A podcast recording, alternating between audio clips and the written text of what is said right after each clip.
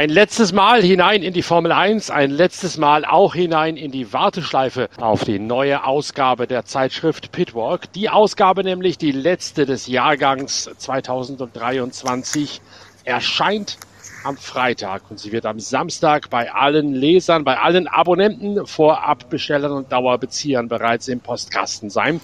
Und wir haben uns noch was ganz Besonderes ausgedacht für den verkaufsoffenen Freitag, der mancherorts Black Friday genannt wird. Wir haben deswegen die Black Flag Week ausgelobt. Es gibt auch bei uns 20% Rabatt auf alles, was ihr am Freitag, am Trainingsfreitag der Formel 1 in Abu Dhabi im Pitwalk Shop kauft. Voraussetzung ein Mindestbestellwert von 25 Euro. Den erreicht ihr relativ schnell, indem ihr die neue Ausgabe der Zeitschrift Pitwalk bestellt. Die möchtet ihr ja sicher sowieso haben. Und dazu beispielsweise noch unsere neue Pitwalk Readers Cap, also das Cappy, die Kappe, die es seit dem 1000 Kilometer Rennen auf dem Nürburgring fürs Fahrerlager und für die Tribünen zu kaufen gibt. Das beides zusammen, Cap und neue Ausgabe der Zeitschrift Pitwalk im Shop bestellen und dann dort das Kennwort Black Flag 23 eingeben. Wenn ihr die Bestellung final auslöst, dann gibt es 20% Rabatt auf euren Einkauf an eben diesem Aktionstag, der andernorts Black Friday genannt wird. Bei uns ist es die Black Flag Week und darum Black Flag 23. Inga Stracke, die Formel 1 Reporterin der Zeitschrift Pitwalk, hat in der nächsten Ausgabe eben von Pitwalk, der 180 Seiten größten deutschen Motorsportzeitschrift überhaupt, ein Psychogramm von Fernando Alonso gezeichnet. Und Inga Stracke ist in Abu Dhabi vor Ort an diesem Wochenende kümmert sich beim Saisonfinale natürlich darum, was Fernando Alonso noch reißen kann, hat aber mittlerweile auch schon mit allen wichtigen Akteuren gesprochen. Und Inga, sind Sie so fertig? Gehen Sie so auf dem Zahnfleisch, wie Sie das zuletzt nach Las Vegas befürchtet haben? Ja, ich denke schon, auch wenn es keiner so wirklich zugeben will, weil sie sind ja Leistungssportler, sind ja Hochleistungssportler, dazu noch hochbezahlte Hochleistungssportler. Aber ähm, der eine oder andere, dem merkt man das an. Esteban Ocon geht's gar nicht gut. Er musste die Mediaaktivitäten heute absagen, kommt aber dann zuversichtlich, wie das Team ist, sagen sie, er kommt morgen wieder an die Rennstrecke. Du merkst es aber vor allem, und ich denke, das sind gar nicht mal so sehr die Fahrer, denn die fliegen Business Class und ähm, haben äh, gute Hotels und sind auch sonst gut versorgt. Aber die Mechaniker. Und äh, das ist, äh, glaube ich, schon ziemlich heftig für alle. Ich habe ein paar von den Fahrern gefragt, die auch gesagt haben, ja, also da äh, gehen einige auf den Zahnfleisch und ähm, es gibt schon einige Stellen, einige Stimmen, das äh, vielleicht mal zu überdenken für nächstes Jahr. Aber ähm, ich habe auch mit Günter Steiner gesprochen, der sagt, ähm, den Kalender können wir jetzt nicht mehr ändern für nächstes Jahr.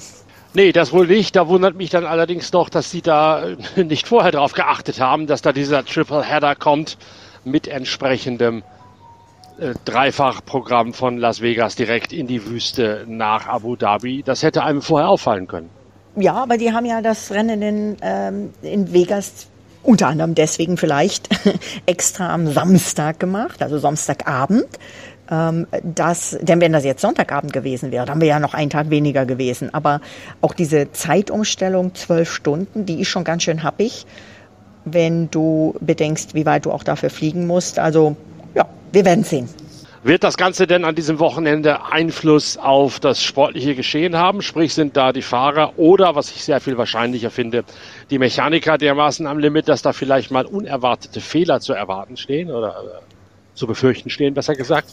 Keine Ahnung, also du sagst ja schon, unerwartet. Wir werden uns überraschen lassen müssen. Vielleicht hat doch das eine oder andere Team es geschafft und eine, sagen wir mal, frische Crew noch einfliegen lassen können oder zumindest ähm, ein paar Leute. Sie haben ja aufgrund des Budgetcaps sowieso keine, sage ich jetzt mal, zwei Teams mehr. Aber so wie die Saison ist und wie die Saison nächstes Jahr ist, ähm, äh, kann ich mir vorstellen, dass einige sich wünschen, dass sie sowas hätten wie früher mit den Race-Teams, Test-Teams, dass sie eben zwei vollwertige Crews haben, die sich abwechseln können. Gerade bei sowas, nächstes Jahr zwei Triple-Header hintereinander. Aber lass uns erstmal hier auf das Wochenende schauen und ähm, dann sage ich dir ähm, nächste Woche, äh, ob es unvorhergesehene, unvorhersehbar Fehler ge gegeben hat. Es ist ja eine ganze Menge geboten an diesem Wochenende, sportlicher Natur, vor allen Dingen der Zweikampf zwischen Ferrari und Mercedes, wo Ferrari sagt, wir schwingen oder schwimmen gerade auf der perfekten Welle. Wir werden Mercedes da schon noch den Platz abspenstig machen. Ja, aber das sagen, sagen die einen sagen so, die anderen sagen so. Also es gibt von beiden eine Kampfansage. Ich habe ähm, Carlos Sainz gefragt, äh, was ihn denn happy machen würde. Ja, das hat er mir gesagt. I think we it's going to be extremely tight between them uh, and us because it, it been it's been very tight all year around. When I look at the circuit characteristics, I see more a Red Bull and McLaren circuit uh, than a Ferrari circuit uh, or Mercedes. So I think it's going to be um, a tough battle with them. Ja, Carlos Sainz. Und dann habe ich natürlich die gleiche Frage auch an Lewis Hamilton gestellt und das war seine Antwort. Lewis, what would make you happy on Sunday evening? Looking back to this weekend. Uh, I mean, the win would make me happy. um, finishing the race uh, would make me happy. Obviously, last year I didn't get to finish, and yeah, finishing ahead of the, the Ferraris would make me really happy. So, um, so that's all my energy is going towards that. Ja. Also das sind natürlich ähm, unterschiedliche Ansprüche, unterschiedliche Gedanken, unterschiedliche Ansätze, aber ähm, ja, siegen, das wollen sie alle. Siegen wollen sie alle. Die Frage ist, wer von denen hat tatsächlich das Zeug zum Siegen gegen den ja wahrscheinlich wieder überlegenen Red Bull? Ich denke keiner. Das werden wir sehen. Also Red Bull auf dieser Strecke kann ich mir schon vorstellen, dass die wieder, wie du sagst, überlegen sein werden, dominant, wie sie es ähm, immer mal wieder dieses Jahr waren auf den verschiedensten Strecken. Aber äh, ich denke eben, der spannende Kampf wirklich ist dahinter um den Vize-WM-Titel. Und äh, apropos Vize-WM-Titel, das ist irgendwie völlig untergegangen in Las Vegas. Natürlich vielleicht auch, weil es so ein bisschen unrühmlich war am Anfang, aber Sergio Perez hat ja den Vizetitel der Fahrer geschafft. Gratulation an Red Bull. Das ist nämlich das erste Mal, dass die Bullen das geschafft haben. Konstrukteurstitel, Fahrer-WM-Titel und Vizetitel. Ja, und wenn wir schon dabei sind, was untergegangen ist in der Nachbetrachtung bei Las Vegas, das war vor allen Dingen eine Fahrt, die mich sehr beeindruckt hat, nämlich von Oscar Piastri, McLaren, der zurückgefallen ist. Ich weiß gar nicht mehr warum, ehrlich gesagt, bis auf, glaube Platz 14 oder irgendwie sowas und sich dann zwischenzeitlich sehr stark hat nach vorne arbeiten können. Obwohl er dauernd überholen musste, dauernd im Verkehr steckte, hat er sehr aggressiv gefahren, gleichzeitig höchst präzise gebremst, hat sich mit sehr konstanten, schnellen Rundenzeiten nach vorne gearbeitet, bis er dann an der Safety-Car-Phase zum Opfer gefallen ist. Also Oscar Piastri im McLaren war für mich, das wollte ich eigentlich beim letzten Podcast schon gesagt haben, noch einer der Hauptdarsteller, einer der Männer des Rennens in Las Vegas. Ja, also da waren einige Hauptdarsteller, äh, nicht nur an den Casino-Tischen. Nein, es war ein, äh, es war rundum ein Megarennen. Es war ein Hammerrennen. Und jetzt hoffen natürlich alle, dass auch hier ein spannendes Rennen entstehen wird, dass auch hier Action entstehen wird.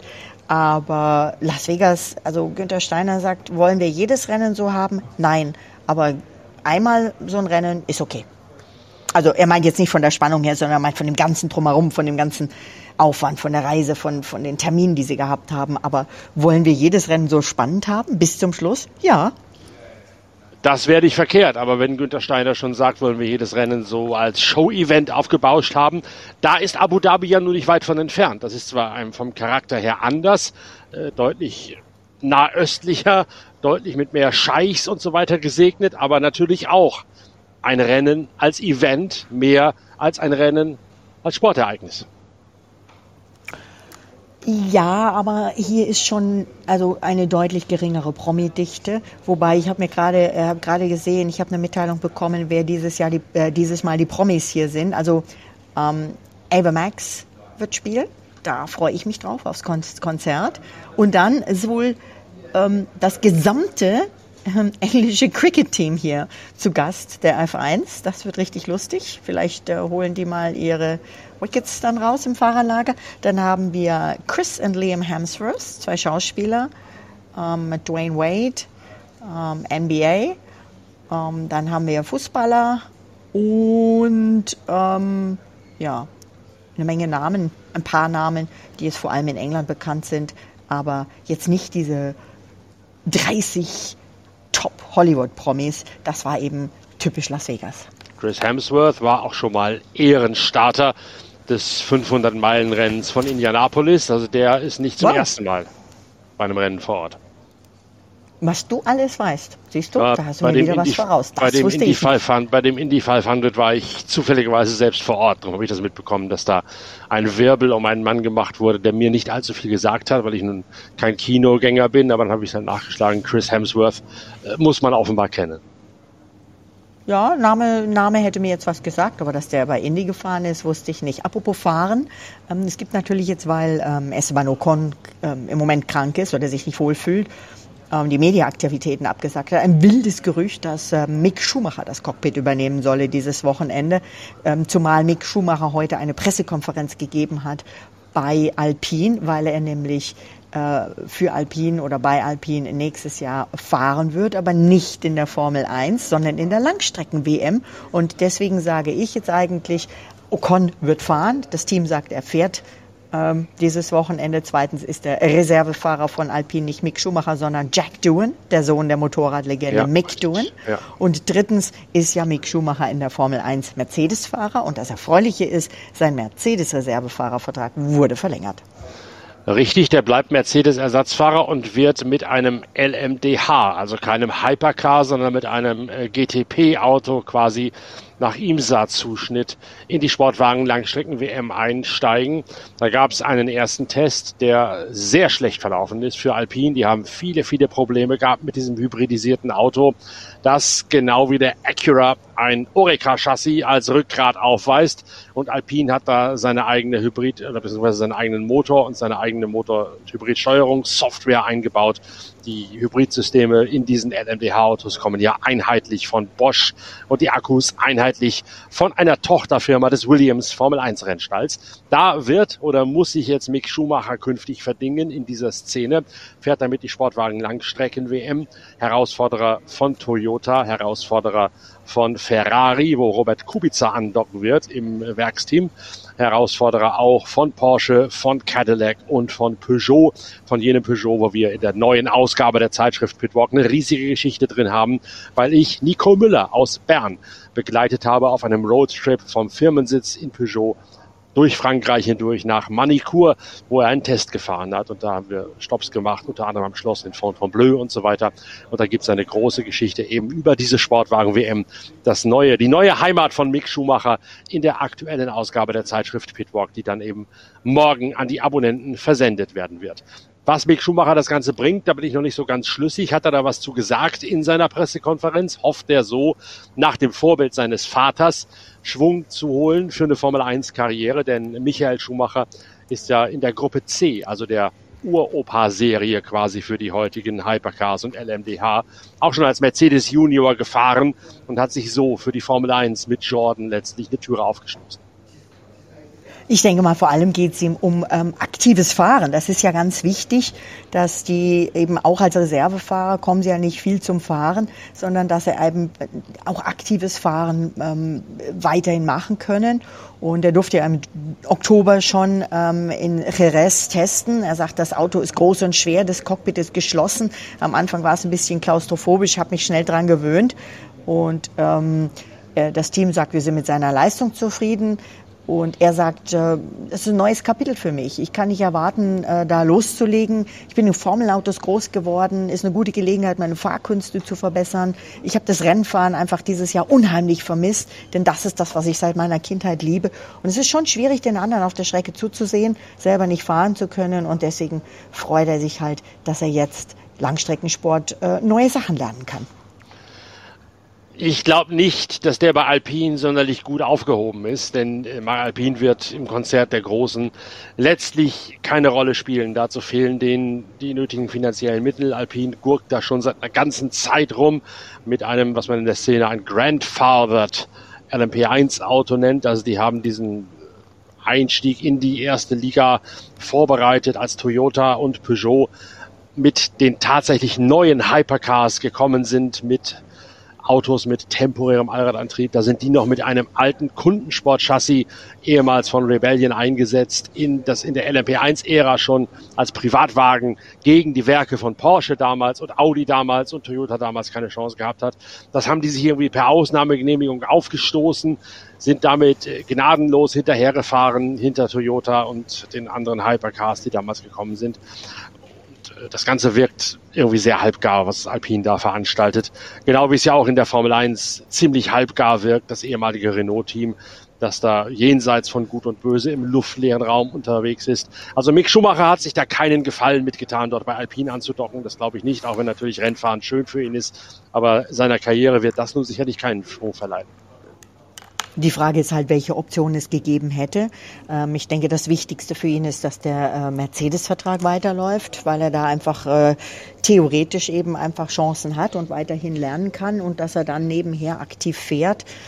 Äh, was für Möglichkeiten hätte es gegeben? Aber Möglichkeiten gibt es dieses Wochenende für eine Menge junge Männer. Leider nur Männer, keine Mädels aber es kommt noch vielleicht, eine Menge junge Männer, die ähm, im freien Training fahren werden. Und bei Red Bull Racing zum Beispiel fährt, haben am Freitag beide Stammfahrer frei.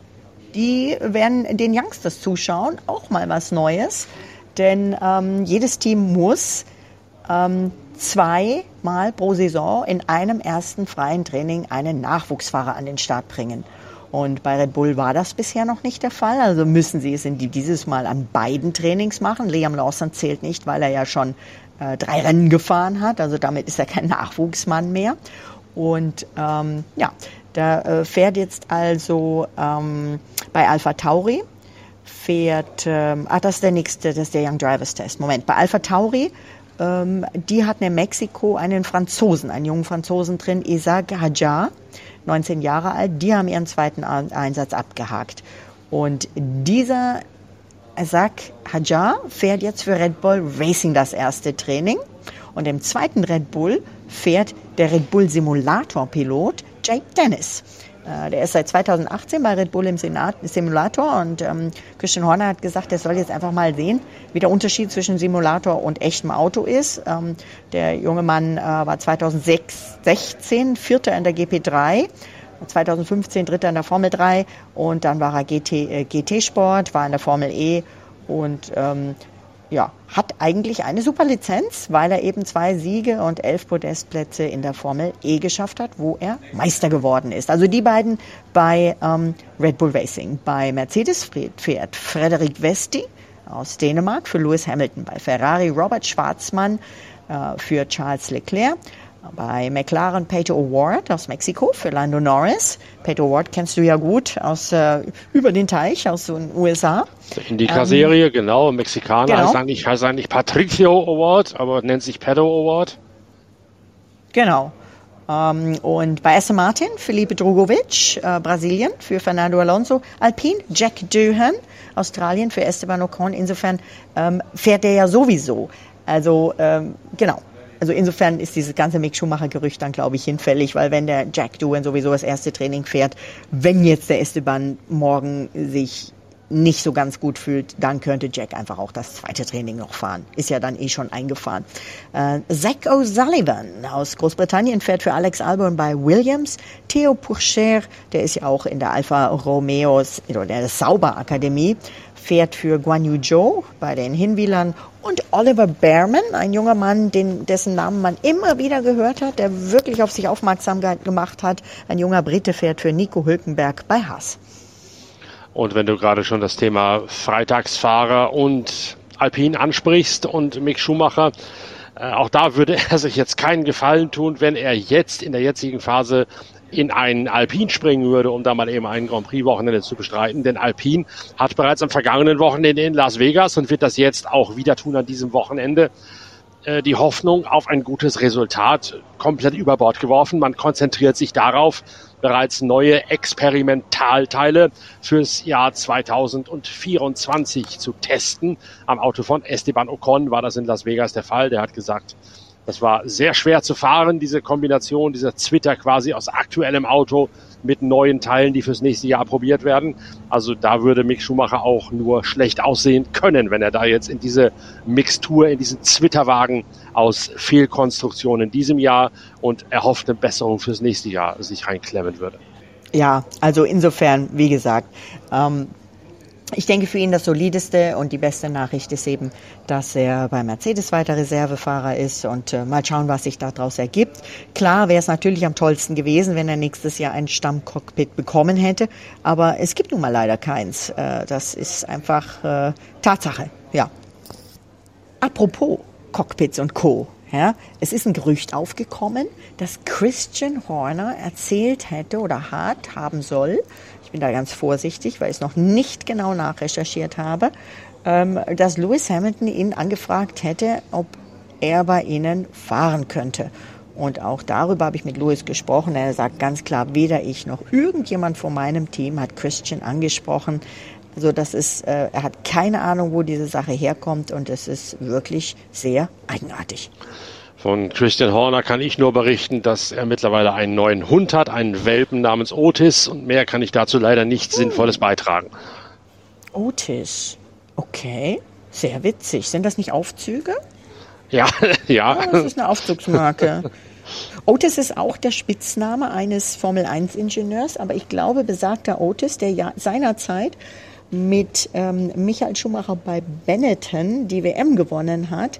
Ich glaube, besagter Otis ist nach einer Zeit bei McLaren jetzt bei Williams. Müsste ich nachrecherchieren, ob Otis, ähm, aber ich glaube nicht, dass der der Namensgeber des Hundes von ähm, Christian Horner ist. Woher weißt du das denn jetzt schon wieder?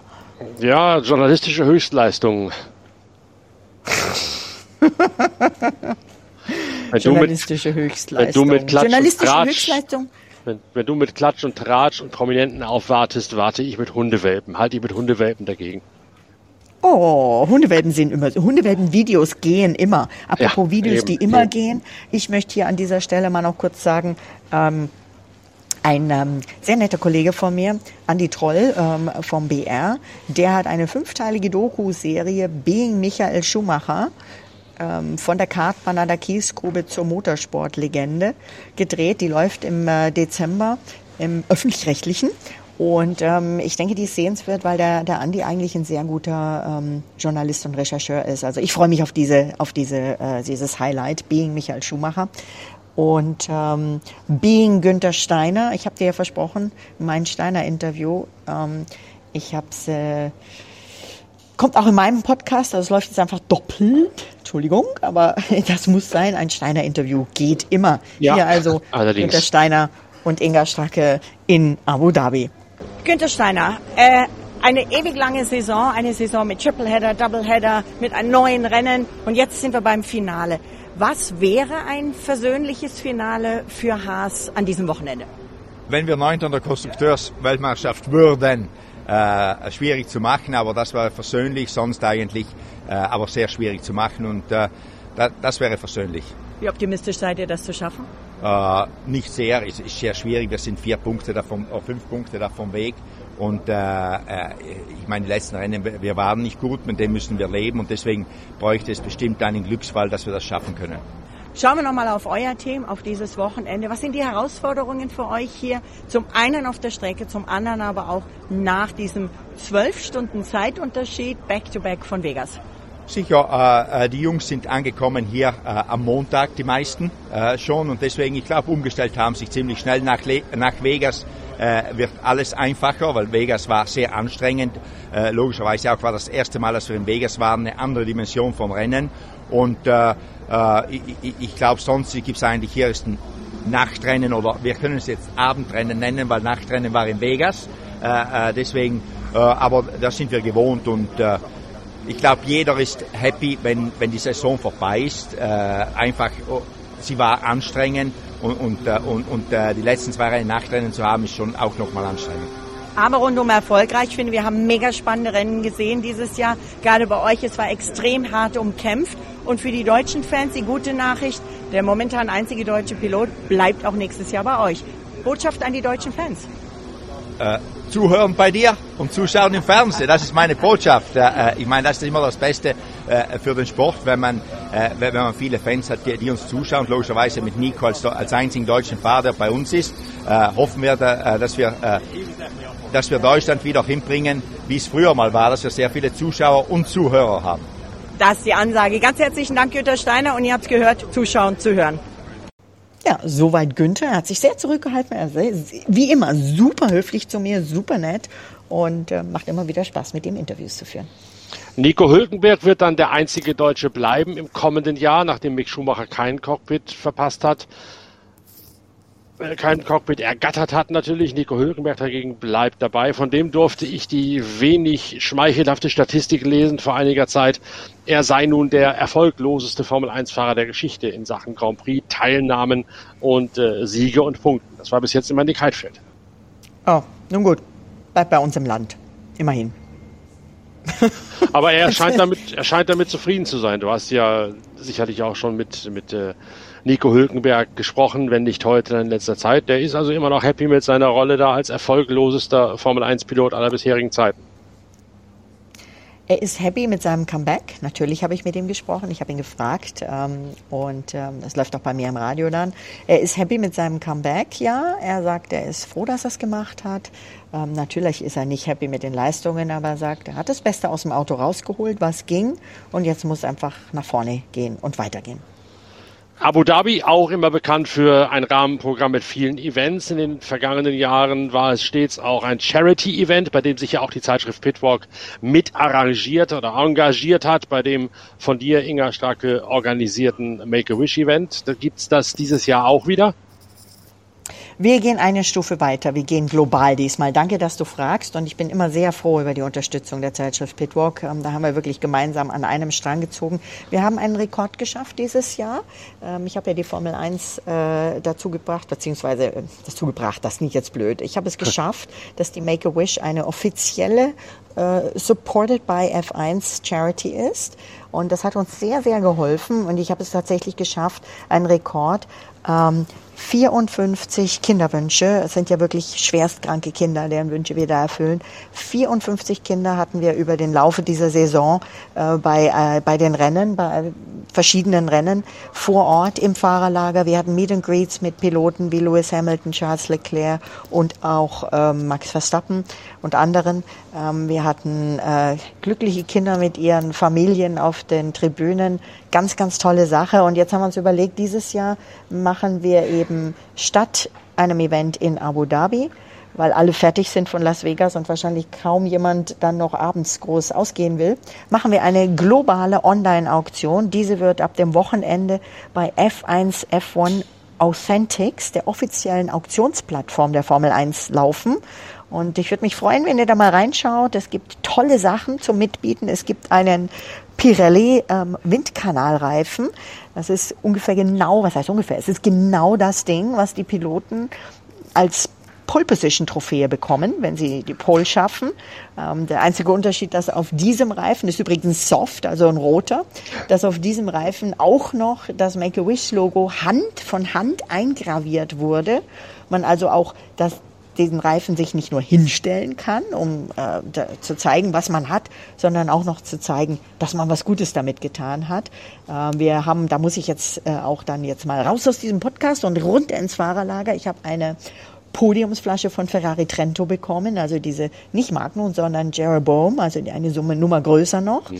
Und die werde ich jetzt von den Fahrern unterschreiben lassen. Ich habe mir extra verschiedenfarbige Metallic Marker besorgt. Die werde ich unterschreiben lassen. Auch die geht in die Versteigerung. Ich habe bereits drin mein Gruppenfoto vom ersten Grand Prix in diesem Jahr mit allen Fahrern drauf und ich habe es geschafft, alle Originalunterschriften auf dieses Foto zu kriegen von allen, die gefahren sind. Ich habe sogar noch Nick de Vries drauf. Ich habe es geschafft, bevor er ging.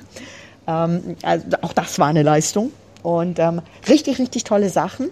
Und ähm, ja, Lass uns doch mal gucken, ob wir nicht nächstes Jahr auch oder nächstes Mal, Anfang der Saison, mache ich nochmal eine vielleicht, mal gucken, ob wir dann irgendwie ein Jahresabo der Zeitschrift Bitburg mit reinschmeißen. Das können wir gerne machen. Davon haben wir so viele Hefte, dass wir die sogar verkaufen.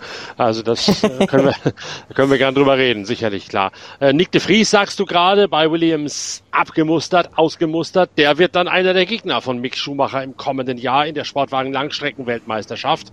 Denn auch das ist diese Woche bekannt geworden. Nick de Vries wird bei Toyota andocken, also beim amtierenden Titelverteidiger aus der Sportwagen Langstrecken WM. Und der Friese Nick de Vries, äh, Nick de Vries ersetzt dort José María López, den schnellen, aber unfallträchtigen Argentinier, der ein bisschen zu viel Kohlefasergeschnetzeltes fabriziert hat bei Toyota im Langstreckenteam. Und darum wird äh, José María López abgeschoben quasi in das Lexus GT3-Team von Toyota.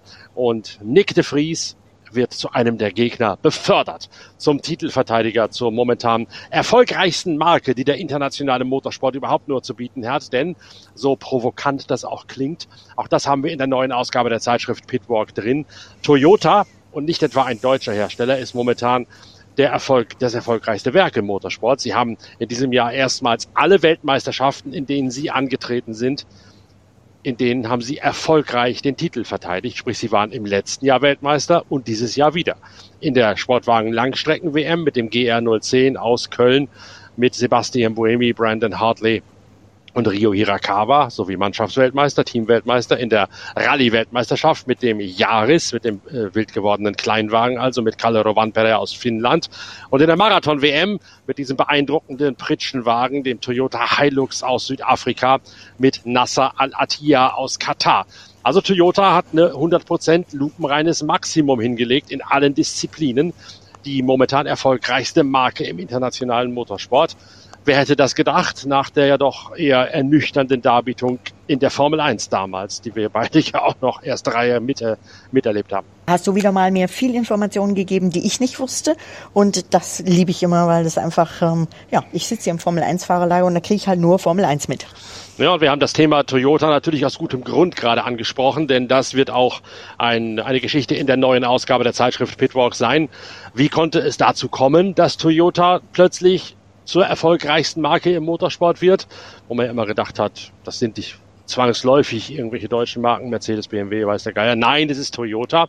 Und was hat das für Folgen für den Straßenverkehr, sprich für die Zulassungszahlen, für die wirtschaftliche Lage, wo ja die deutschen Hersteller auch ordentlich in Schieflage geraten sind und äh, Toyota sie mal eben rechts überholt hat bei den Zulassungszahlen. Da kann man also durchaus anhand des Beispiels Toyota immer noch auch den direkten Nutzen des Motorsports für die Serienautoentwicklung, aber auch für die Reklame, für die Werbung und damit direkt für die Verkaufszahlen mal eben festmachen. Das ist eines der Kernthemen in der neuen Ausgabe der Zeitschrift Pitwalk, die morgen erscheinen wird und dann bei allen Abonnenten am Samstag einlaufen wird. Äh, kurz sei noch erwähnt, wir haben ja darüber gesprochen, die Fahrer sind ausgemergelt. Es gibt ein Video auf dem YouTube-Channel von Pitwalk TV, das ich heute Morgen reingestellt habe. Da könnt ihr gerne mal mitdiskutieren. Da geht es darum, ob diese 24 Grand Prix, die nächstes Jahr geplant sind, nicht doch tatsächlich des Guten zu viel sind. Zum einen für die Fahrer wegen Erschöpfung, aber auch erst recht für die Mechaniker und Crews wegen Erschöpfung, aber auch weil die Formel 1 dadurch ein bisschen in meinen Augen ihren Zauber verliert, weil sie sich quasi selbst ein Stück weit entwertet, weil es schlicht zu viele Grand Prix gibt. Die These habe ich aufgestellt in dem Video auf dem YouTube-Channel Pitwalk TV und ich bin mal gespannt, was ihr dazu sagt. Was hältst du von dieser These, Inga?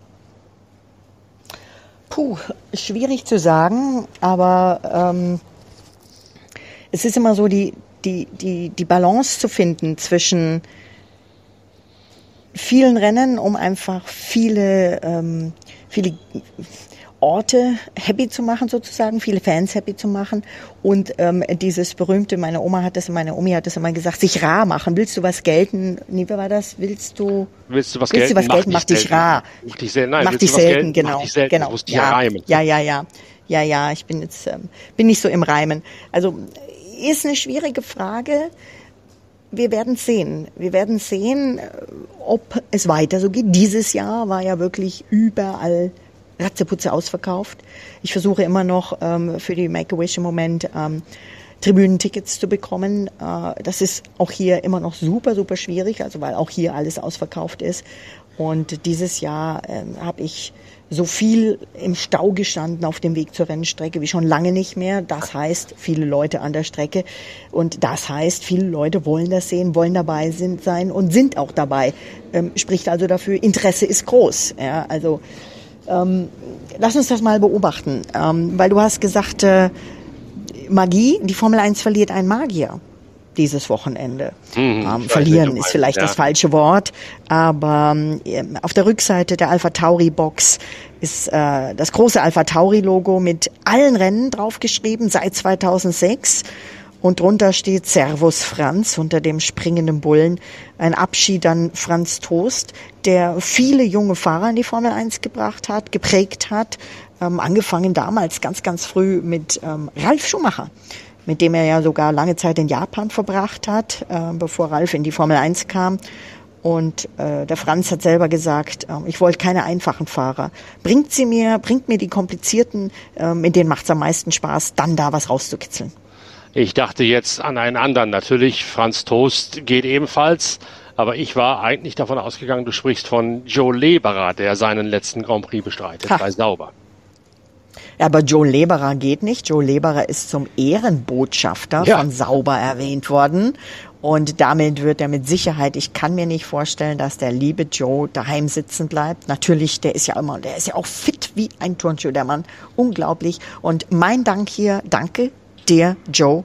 Du hast mir über all die Jahre immer wieder, wenn ich irgendwas hatte, sehr geholfen. Ich habe mir mal im Fahrerlager den Fuß verknackst, da hat er mir geholfen.